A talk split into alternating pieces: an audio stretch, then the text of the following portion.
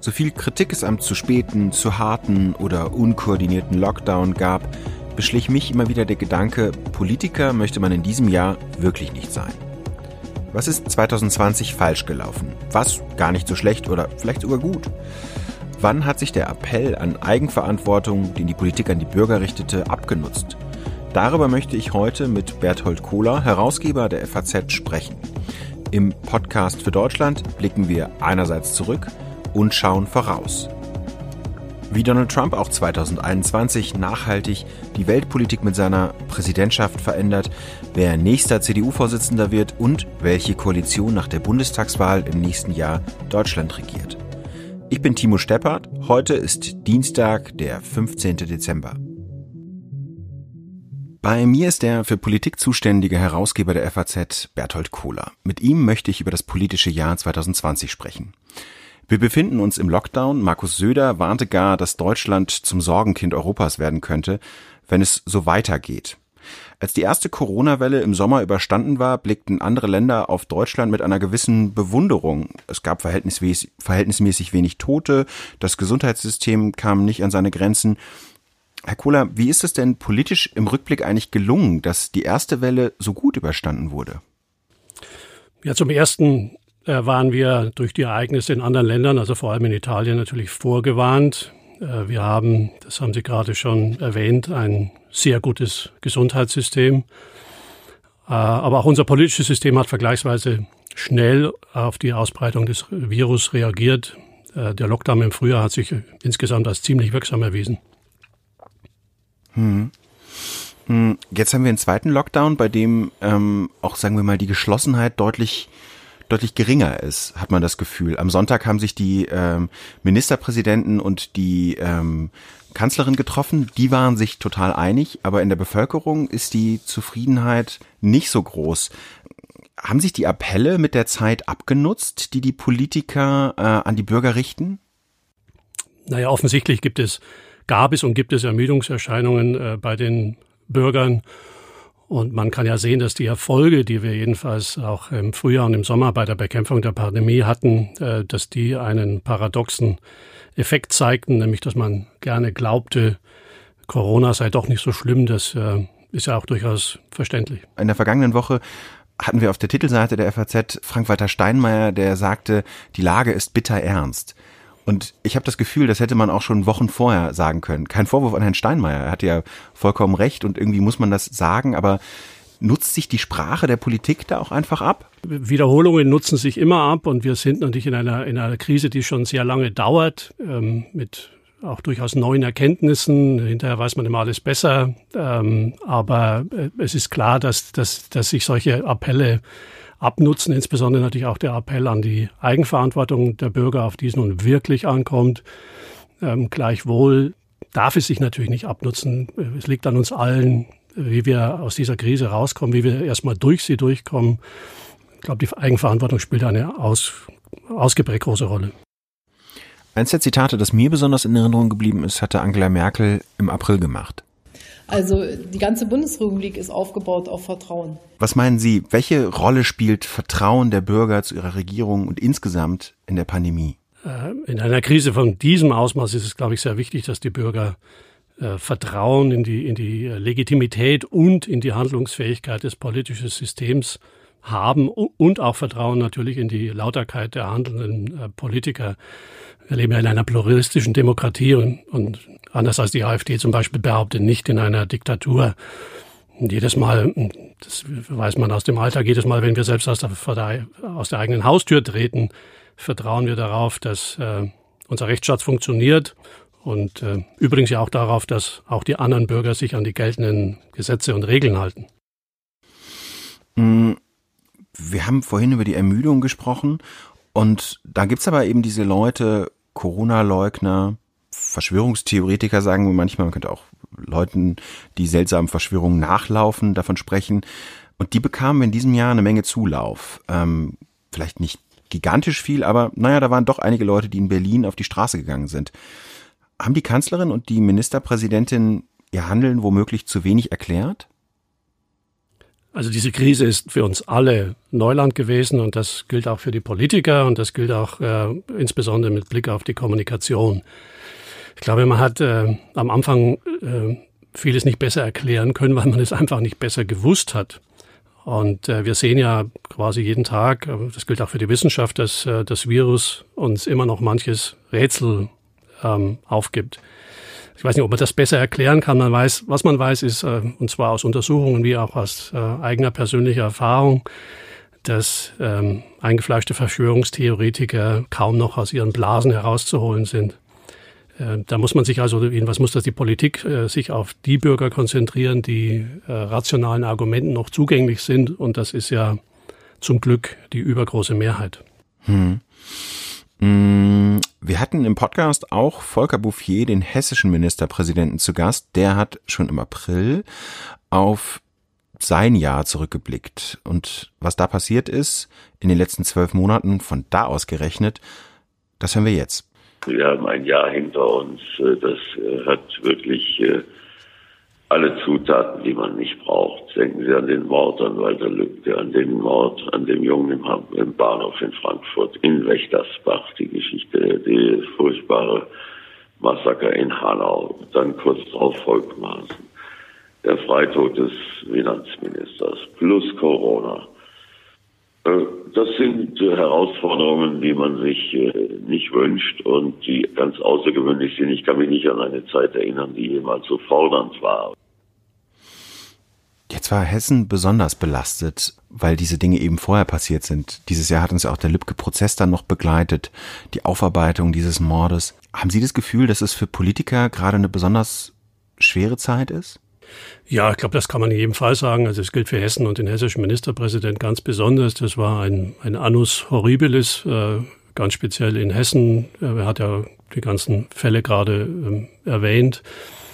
Aber ich glaube, es gibt auch, gab auch insgesamt eine, eine hohe Krisendichte. Äh, Corona hat äh, sicherlich sozusagen alles überdeckt, aber man darf nicht vergessen, ähm, wir, wir haben die, die Diskussion über den, über den Brexit, wir haben wiederkehrende andere schwerwiegende Meinungsverschiedenheiten in der EU, die ähm, zum Teil auch auf dem jüngsten EU-Gipfel nur partiell wieder zugedeckt äh, werden konnten. Wir haben ähm, einen amerikanischen Präsidenten gehabt, der völlig aus dem Raster fiel der üblichen politischen Rationalität, ähm, die wir kennen. Wir haben die Konflikte äh, vor unserer europäischen Haustür gehabt. Also an Krisen hat es nicht gemangelt und äh, anders als, als viele meinen, neige ich nicht dazu, äh, Politiker, die mit all diesen Krisen konfrontiert sind, zu beneiden. Ja, das ist eine, eine hohe Dichte, ein, eine hohe Taktzahl ähm, und ähm, nicht immer nicht immer mit einfachen Lösungen, ganz im Gegenteil.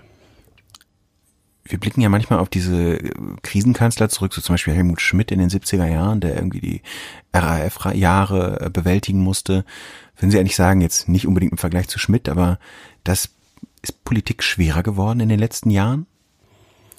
Ach, ich weiß nicht, ob, ob man sagen kann, äh, es ist schwerer geworden, wenn man sich äh, an die Konflikte der Vergangenheit äh, erinnert. Äh, Im internationalen Geschäft, der Kalte Krieg war eine, die Zeit des Kalten Krieges, die immerhin bis 1989 ging, ähm, war eine hochgradig konfliktbelastete Zeit mit einem grundsätzlichen Systemkonflikt, der, der jederzeit in einen, in einen heißen, in einen Atomkrieg hätte münden können die innenpolitischen Konflikte äh, in Deutschland. Ich bin alt genug, um mich jedenfalls an die, an die harten ähm, innenpolitischen Auseinandersetzungen in, in Deutschland, im Bundestag, aber auch außerhalb des Bundestags äh, zu erinnern.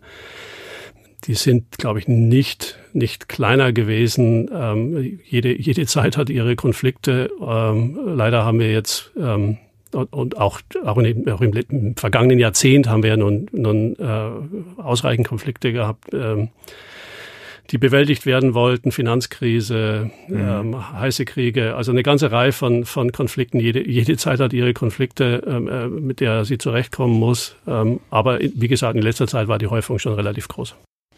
In der Krise ist die Beliebtheit von Angela Merkel in höchste Höhen gestiegen. Von der Amtsmüdigkeit, über die viele auch in der CDU im vergangenen Jahr noch geklagt haben und sich gewünscht hätten, dass Merkel endlich abtritt, ist wenig zu spüren. Woran liegt das, Herr Kohler, dass ähm, Angela Merkel bei den Deutschen so beliebt ist? Das, was Sie auch vorher ähm, schon an ihr geschätzt haben, und das ist kurz gesagt, dass sie das glatte Gegenteil von Donald Trump ist. Äh, die Deutschen mögen in ihrer Mehrheit, glaube ich, Merkels unprätentiöse, uneitle und äh, sachorientierte Art. Ich glaube, man kann auch sagen, dass die Krise der Aggregatzustand der Politik ist, äh, den sie immer noch am besten beherrscht. Äh, damals sind nur damals in der Flüchtlingskrise äh, erhebliche Zweifel aufgekommen im, im Ring mit äh, der jüngsten großen Herausforderung, nämlich dieser Pandemie, spielt die Kanzlerin aber wieder ihre ganze politische Erfahrung aus. Sie haben ja auch schon häufiger persönlich erlebt. Woran, woran liegt es, dass die, dass die Krise so gut kann? Ja, ich glaube, das ist, das sozusagen am Schluss ist es, ist es irgendwie eine, eine, eine Persönlichkeitsfrage. Also die, die, das Entwerfen von großen Visionen, Konzepten, Paradigmen, das liegt ihr eindeutig nicht. Ähm, sie kommt, glaube ich, besser zurecht, ähm, ähm, wenn man auf, auf bestimmte Problemstellungen reagieren kann. Ich weiß nicht, ob man das auch das, diese, diese Stärke auf ihre auf ihre Ausbildung als Physikerin ähm, zurückführen kann, aber ähm, sozusagen dieses äh, fast schon naturwissenschaftliche Analysieren der Politik, äh, das Durchdringen von Problemen, ähm, äh, das glaube ich, kann sie sehr gut und äh, daraus die politischen Schlüsse ziehen, das glaube ich gehört zu ihren Stärken. Wie gesagt, die die Schwäche ist eher das, äh, um das große Wort zu, be äh, zu bemühen, das Visionäre, das Entwickeln von, von Vorstellungen und, und, und großen strategischen Plänen. Das ist, glaube ich, einfach ihre Sache nicht. Das hört man eigentlich bei jeder Gelegenheit, wenn sie über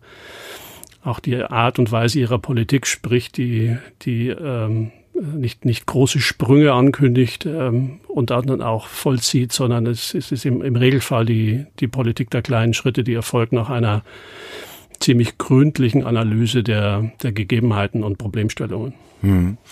In der Pandemie hat sich auch die Wahrnehmung der Kandidaten für die Nachfolger an der CDU-Spitze verändert. Der Ministerpräsident von Nordrhein-Westfalen, Armin Laschet, der Vorsitzende des Auswärtigen Ausschusses, Norbert Röttgen, und der ehemalige Vorsitzende der Unionsfraktion, Friedrich Merz, bewerben sich ja darum und sind damit auch potenzielle Kanzlerkandidaten. Ich würde die gerne mal mit Ihnen durchgehen. Ähm, und vielleicht vorab sogar noch einen, der nicht dabei genannt wurde, nämlich Gesundheitsminister Jens Spahn. Ähm, der naja, wie die Kollegen der Sonntagszeitung geschrieben haben, ist plötzlich zum Staatsmann geworden, ähm, will aber nicht CDU-Vorsitzender werden, tritt zusammen mit Armin Laschet an. Ähm, ist das ähm, für Herrn Spahn eine Gelegenheit? Also, das klingt immer ein bisschen zynisch, aber könnte er politisches Kapital aus der Bewältigung dieser Pandemie schlagen? Es ist ja schon mehrfach darüber spekuliert worden, ob es da nicht vielleicht noch einen Platztausch geben könnte zwischen Herrn Laschet und ähm, und dem Gesundheitsminister Spahn. Das erwarte ich nicht. Das äh, würde nur dann möglich äh, werden, ähm, wenn Laschet zurückzöge. Ähm, aber mittel- und langfristig, ähm, glaube ich, kann Herr Spahn da schon profitieren aus der, aus der Rolle, die er sich inzwischen erarbeitet hat. Auch wenn sich die Beliebtheit von Politikern ja auch als ziemlich flüchtig erweisen kann. Mancher Hoffnungsträger ist bekanntlich ja schon jäh abgestürzt. Ähm, aber wenn ja, wenn Spahn seine, seine Popularitätswerte erhält, dann wird mit ihm zu rechnen sein in der, in der CDU, wie auch möglicherweise in der nächsten Regierung.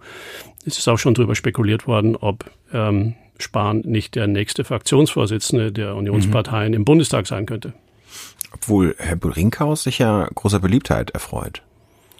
Ja, aber ähm, äh, man hat noch nicht gesehen, dass er, dass er wirklich sozusagen auch noch über oder aus seiner Rolle des Fraktionsvorsitzenden herausdrängt. Ähm, man darf nicht vergessen, das ist eine, eine ähm, ganz starke Machtposition, mhm. ähm, dann der, der Vorsitzende der stärksten Regierungspartei im, im Deutschen Bundestag zu sein. Und äh, frühere Fraktionsvorsitzende, ich erinnere zum Beispiel an Helmut Kohl, äh, wir haben das als Sprungbrett benutzt. Mhm. Ist nicht ausgeschlossen, dass Herr Brinkhaus äh, das auch so sieht, aber, aber bisher ähm, sieht man nicht, dass er schon die Badehose anhätte. Armin Laschet zauderte während der Pandemie immer mal wieder und ähm, tja, sein Bild in der Öffentlichkeit hat sich immer mal wieder verändert. Ähm, was war so Ihr Eindruck von, von Herrn Laschet, dem NRW-Ministerpräsidenten? Also ich beneide die Regierungschefs in dieser äh, Krise wirklich nicht. Die konnten und mussten äh, im Grunde immer nur zwischen Pest und Cholera äh, wählen, also zwischen massiven Einschränkungen auf der einen Seite und steigenden Infektionszahlen auf der anderen. Da hat es ähm, Herr Laschet tatsächlich nicht so gut wie etwa äh, Markus Söder geschafft, sich ähm, auf diesem wirklich schwierigen Terrain als entschlossener Krisenmanager zu präsentieren. Obwohl die Zahlen in Nordrhein-Westfalen, das ist immer ein bisschen ungerecht, eigentlich ja ganz gut dastanden. Aber ja, wie ist das bei ähm, Friedrich Merz? Der erfreut sich ja bei der CDU-Basis einer enormen Beliebtheit. Woran liegt das eigentlich? Ja, ich glaube, seine, seine Anhänger, und da gibt es richtige Ultras darunter, ähm, die erwarten von ihm, dass er die Linksverschiebung der CDU korrigiert, vor allem in der Gesellschaftspolitik und in der Migrationsfrage. Da, darin steckt, glaube ich, auch ähm, die Sehnsucht nach, nach der guten alten Zeit, in der die Welt vermeintlich noch nicht so unübersichtlich war wie heutzutage. Also in der man auch äh, genau wusste, was rechts und links ist und äh, oben und unten, vorne und hinten. Hm. Und dann gab es diesen seltsamen Schritt, als der Parteitag verschoben wurde, fühlte sich Friedrich Merz vom Partei-Establishment, wie er sagte, betrogen. Sie schrieben, glaube ich, dass er der Sauerland-Trump, also sich als Sauerland-Trump geriere. Das war ja ein ziemlich ungewöhnlicher Schritt. Hat er sich damit einen Gefallen getan, dass er so ausfällig wurde? Also das, ähm, das Wort vom Sauerland-Trump, das ja, das ja einen leicht ironischen Klang hat, ähm, äh, habe ich aus der Partei selbst gehört. Das ist auch darüber berichtet worden. Das mhm. war schon Wochen vorher ähm, äh, ist das, äh, hat das, äh, kursierte das. Ähm, ja, mit diesem, mit diesem äh, Angriff auf das Partei-Establishment, äh, wie er das nannte, hat er sicher seine, seine engsten Anhänger, die ich wie gesagt, wie gesagt gerne Ultras nenne, elektrisiert und mobilisiert. Aber er hat, glaube ich, seine, auch seine Anhänger im Parteivorstand und im Präsidium damit äh, verärgert. Er hat ja gesagt, der Parteitag sei nicht wegen Corona verschoben worden, was die offizielle Begründung war, sondern um ihn, also Merz, als Vorsitzenden zu verhindern. Und ähm, das ist schon sehr ungewöhnlich, da einen solchen Pauschalvorwurf äh, zu erheben in, in diesen beiden Führungsgremien der CDU sitzt ja das Who's Who der Partei, äh, insgesamt mehr als 60 Personen. Ähm, und die mhm. haben äh, wohlgemerkt einstimmig für die Verschiebung votiert und zwar mit der Begründung, es gehe äh, darum, äh, also es gehe gar nicht anders unter den Bedingungen der, der, der Pandemie. Und das in Abrede zu stellen, äh, glaube ich, das hat dem nicht nur genutzt. Spiegelt sich das denn dann auch in den Delegierten? Also die Frage ist ja so ein bisschen, wenn jetzt Mitte März dann digital zusammengekommen wird, dann ähm, ist es ja nicht der Vorstand, der da entscheidet, sondern das ist ja so eine Zwischenebene, eine Mischung aus Kreisvorsitzenden, Abgeordneten, Parteifunktionären. Ähm, haben Sie ein Gefühl dafür? Kann man das überhaupt jetzt schon absehen, ob äh, Friedrich Merz, wie gesagt, mit dieser hohen Beliebtheit, das auch umsetzen kann dann? Also ich glaube, dass der Spruch, äh, auf, äh, auf hoher See und vor Gericht ist man in Gottes Hand, muss auch auf Parteitage äh, erweitert werden. Das hat ja auch, man denke nur an die SPD, damals äh, Lafontaine und Scharping, es hat ja auch spe schon spektakuläre Wendungen auf Parteitagen gegeben. Ähm, das ist in aller Regel in aller Regel kommt das raus, was man erwartet, aber es kann auch ganz anders kommen. Äh, ein digitaler Parteitag oder ein halbdigitaler Parteitag, ähm, äh, das sind, das ist, das ist Neuland. Da, da, kann's, da können ganz andere Faktoren eine, eine Rolle spielen.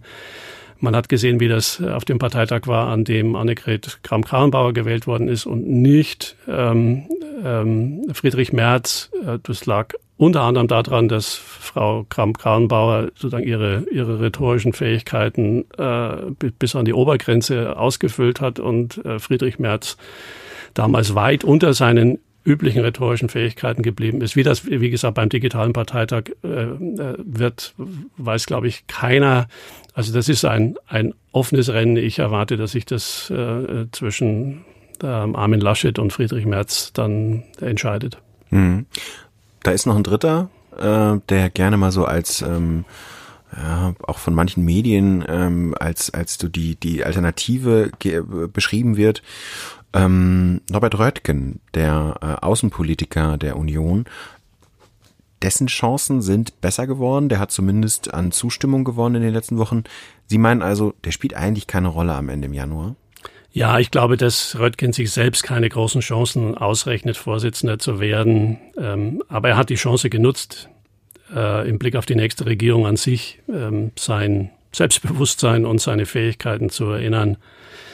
Äh, Im Januar könnte dann nicht auf dem Parteitag bei einem zweiten Wahlgang äh, durchaus von Bedeutung sein, für wen seine Anhänger dann stimmen werden. Hm.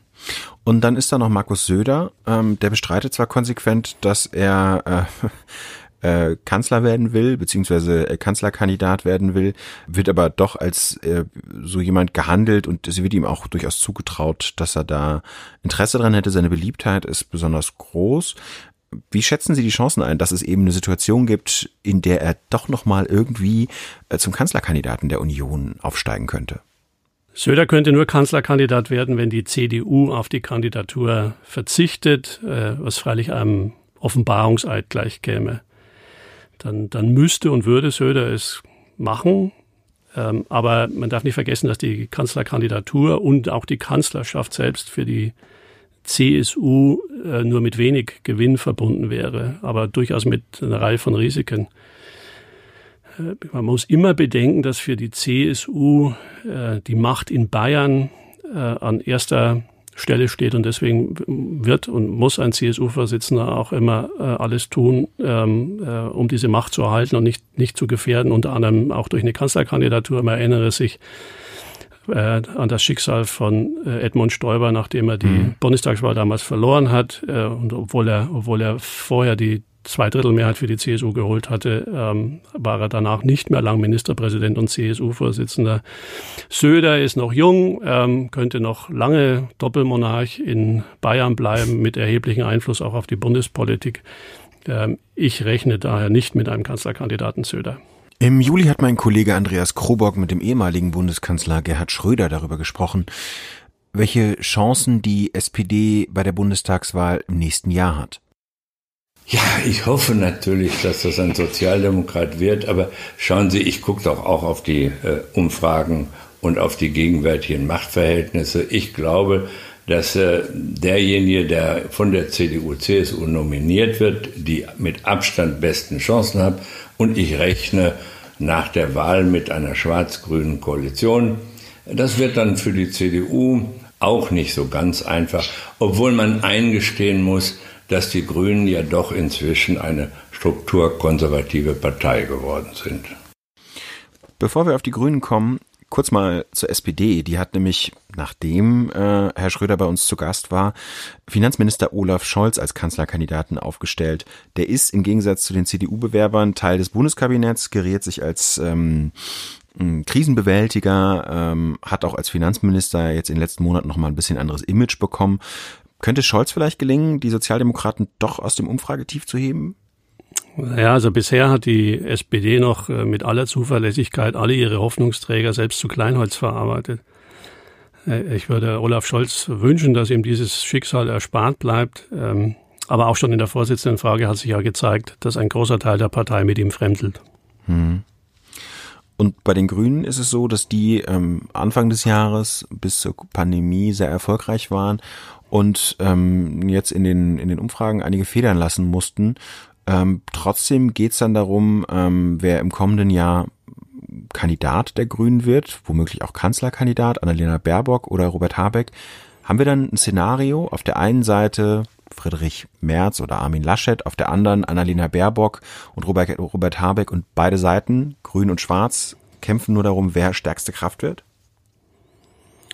Ja, glaube ich. Die, die Grünen haben ja bereits das zum Wahlziel ausgegeben. Ähm, äh, also nicht, nicht nur zu sagen, äh, als Juniorpartner in eine Koalition eintreten zu wollen. Ähm, und äh, das, das Duell, ein Duell zwischen einem, einem grünen Kandidaten oder einer, grüner Kandid einer grünen Kandidatin und äh, März wäre sicherlich reizvoll, ähm, auch wenn die programmatischen Unterschiede zwischen äh, Merz, Laschet und Röttgen gar nicht so groß sind, wie mhm. gelegentlich behauptet wird.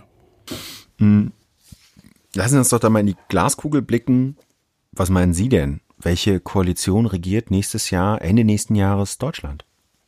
Naja, da kann ich äh, leider wenig Überraschendes bieten. Auch ich rechne äh, damit, dass, äh, dass wir eine schwarz-grüne Koalition kriegen. Ähm, äh, wer sich das aber sogar regelrecht wünscht, sollte, sollte dann aber auch bedenken, dass eine Stimme für die Grünen auch zu einer grün-rot-roten Regierung führen könnte.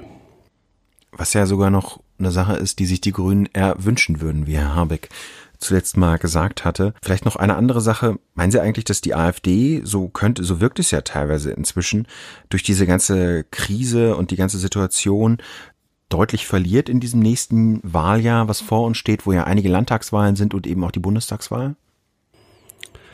Naja, man, glaube ich, kann sagen, dass die AfD äh, von der, von der Corona-Krise jedenfalls, also politisch nicht äh, profitiert hat. Sie hat sich ja äh, relativ deutlich positioniert, äh, eher ähm, äh, in Richtung auf Skeptiker, um nicht zu sagen äh, Leugner ähm, der, der Pandemie.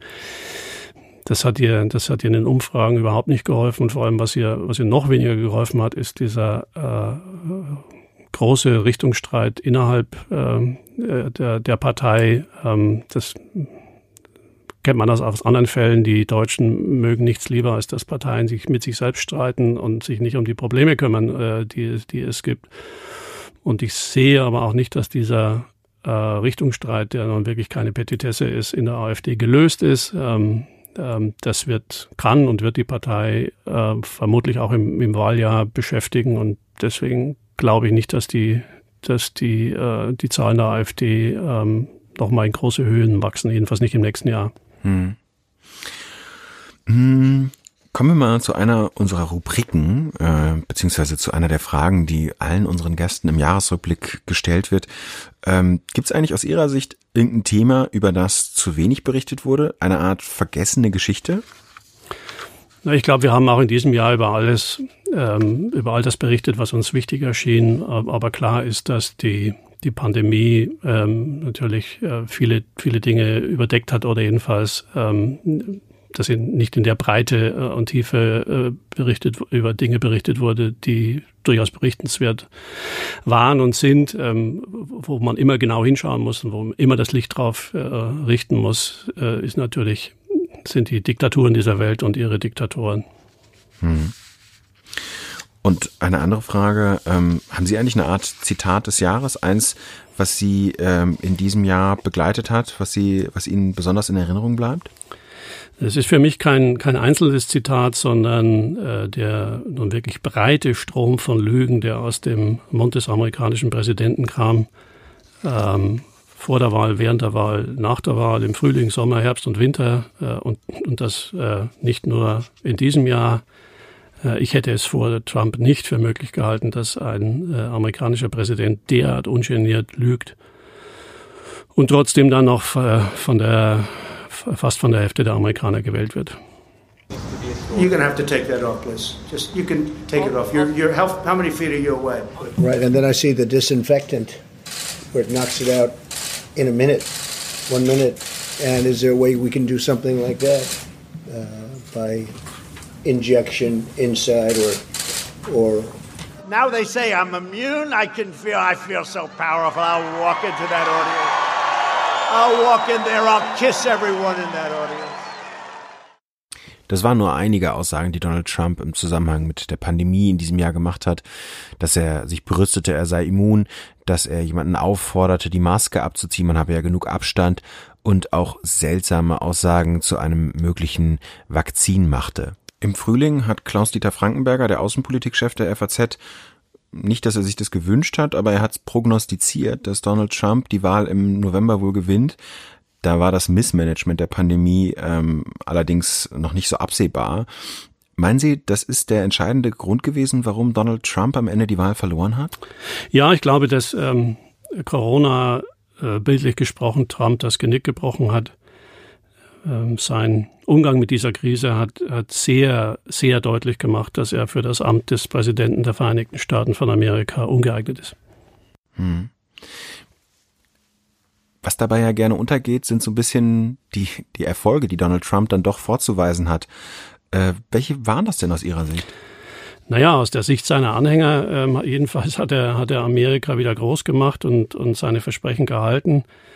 Aus der Sicht seiner Gegner trifft das Gegenteil zu. In jedem Fall kann man aber sagen, dass er äh, die Aufmerksamkeit der Welt auf den Aufstieg äh, Chinas, ähm, gelenkt hat und das war sicherlich richtig. Sie haben die Rolle Chinas angesprochen. Was ist denn das, was davon bleibt? Also inwiefern ändert sich jetzt unser Blick auf China auch in einer Zeit, in der äh, Joe Biden jetzt künftig Präsident ist? Naja, also China ist dabei, zur Weltmacht aufzusteigen. Ähm, äh, zwar auf wirtschaftlichem Gebiet ist der Aufstieg schon, schon äh, weitgehend gelungen. Ähm, China bemüht sich darum, das dann auch militärisch zu einer, zu einer Weltmacht zu werden und das verändert die Gleichungen in der Weltpolitik. Äh, nicht, nur, nicht nur im pazifischen Raum, das ähm, Peking bemüht sich darum, sozusagen ähm, Macht zu projizieren bis, bis äh, auch in entfernte Weltgegenden. Der Bau der Seidenstraße ist ein Beleg dafür. Ähm, und darauf müssen wir alle reagieren. Ähm, und äh, wie gesagt, Trump hat, hat das äh, in seiner, auf seine Art äh, sehr deutlich gemacht, aber ich glaube, es ist auch in, äh, in Europa äh, den Europäern äh, längst bewusst geworden, ähm, dass, dass das ein neues politisches, wirtschaftliches Spiel ist und wir Konsequenzen daraus ziehen müssen. Was Biden angeht, ähm, glaube ich, dass er ähm, Verhältnis zu China nicht, nicht wesentlich äh, von, sagen wir, von der Trumpschen Härte ähm, abweichen kann, auch schon aus innenpolitischen Gründen. Aber vermutlich wird auch der, der Ton wieder etwas diplomatischer werden. Das heißt, ein Stück weit kommt diese weltpolitische Normalität schon auch zurück.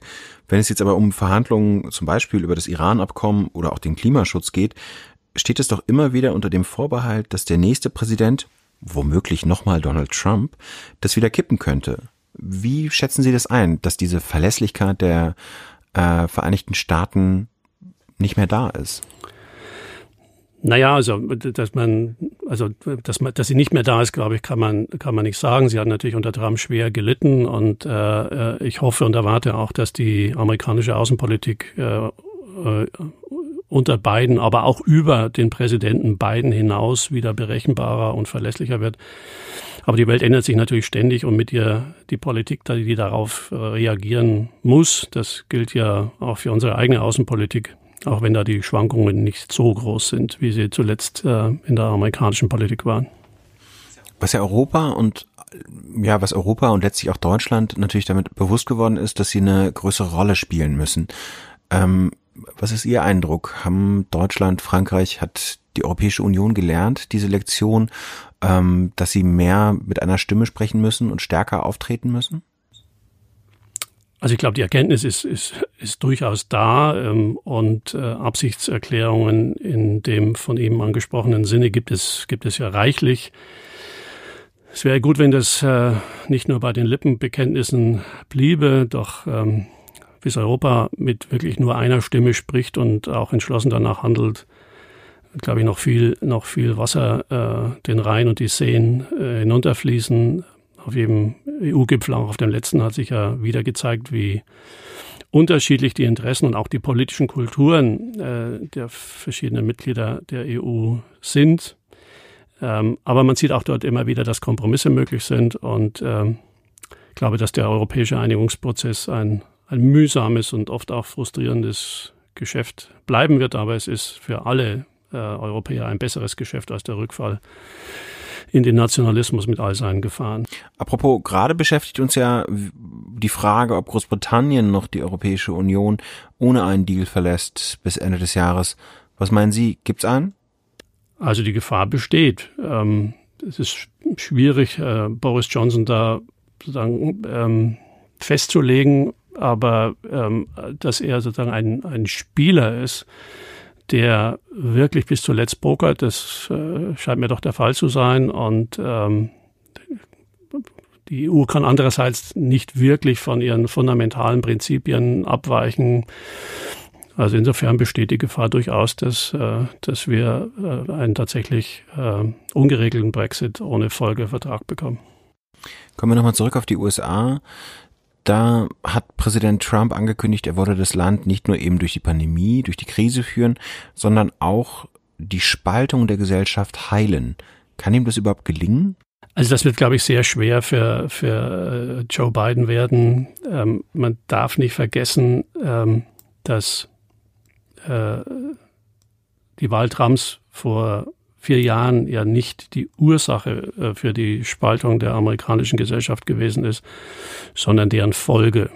Ähm, und äh, beiden, davon kann man sicher ausgehen, wird diese Spaltung äh, natürlich nicht weiter vertiefen, wie das von Trump durchaus zu erwarten gewesen wäre. Aber heilen kann Biden diese, diese Wunden ähm, alleine sicher nicht. Hm, wir sprechen ja in Deutschland auch von Polarisierung, die zunimmt, sicherlich nicht in einem amerikanischen Maße, aber ähm, was würden Sie sagen, was müsste in Deutschland auch im Blick aufs kommende Jahr geschehen, damit es eben nicht zu solchen amerikanischen Verhältnissen kommt?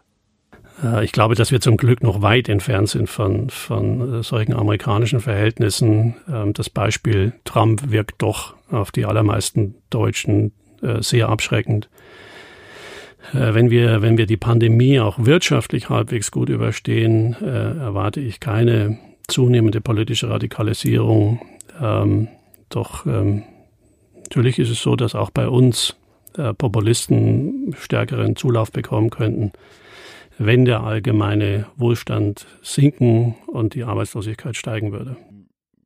Dieses Corona-Jahr, in dem man ja beinahe nicht reisen durfte, da sind ja unsere Korrespondenten trotzdem überall in der Welt gewesen. Friederike Böge, als eben die Pandemie ihren Lauf nahm, ähm, andere mussten zurück nach Deutschland kommen, weil die Lage in den Ländern sich zuspitzte. Friedrich äh, Christoph Erhard zum Beispiel war in Beirut, als es dort zur Explosion kam. Haben Sie sich viel Sorgen um Ihre Leute gemacht dieses Jahr? Ja, klar musste man sich, musste man sich äh, Sorgen um, um die Leute machen, die draußen sind äh, und dann äh, auch ja über, über, über Hotspots berichten sollten. Ähm, aber wir glauben, wir haben das, wir haben das äh, ganz gut hingekriegt oder unsere Leute waren äh, angemessen vorsichtig. Äh, dazu haben wir sie natürlich auch immer angehalten. Ähm, Selbstschutz geht vor, aber auch sozusagen der Schutz natürlich der Leute, mit denen man zu tun hat. Und ähm, wir arbeiten hier ja ausschließlich vernünftige Menschen in unserem Haus und die Vernunft hat sich auch hat sich auch in dem Fall wieder sehr bewährt. Haben Sie eigentlich eine Art ähm, Traumschlagzeile fürs kommende Jahr? Ja, sie lautet, die Pandemie ist vorüber. Das ist sehr einfach. Aber wahrscheinlich auch das, was sich die meisten Menschen einfach wünschen. Ja, also äh, ich glaube, das ist der Wunsch, den, den die ganze Welt momentan hat. Danke. Gerne. Das war unser politischer Jahresrückblick im Podcast für Deutschland.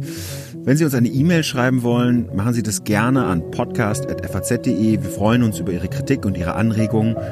Freuen uns aber auch über Bewertungen in Ihrem Podcast-Player. Das hilft uns, den Podcast für Deutschland weiter zu verbreiten. Vielen Dank fürs Zuhören. Bis zum nächsten Mal. Tschüss.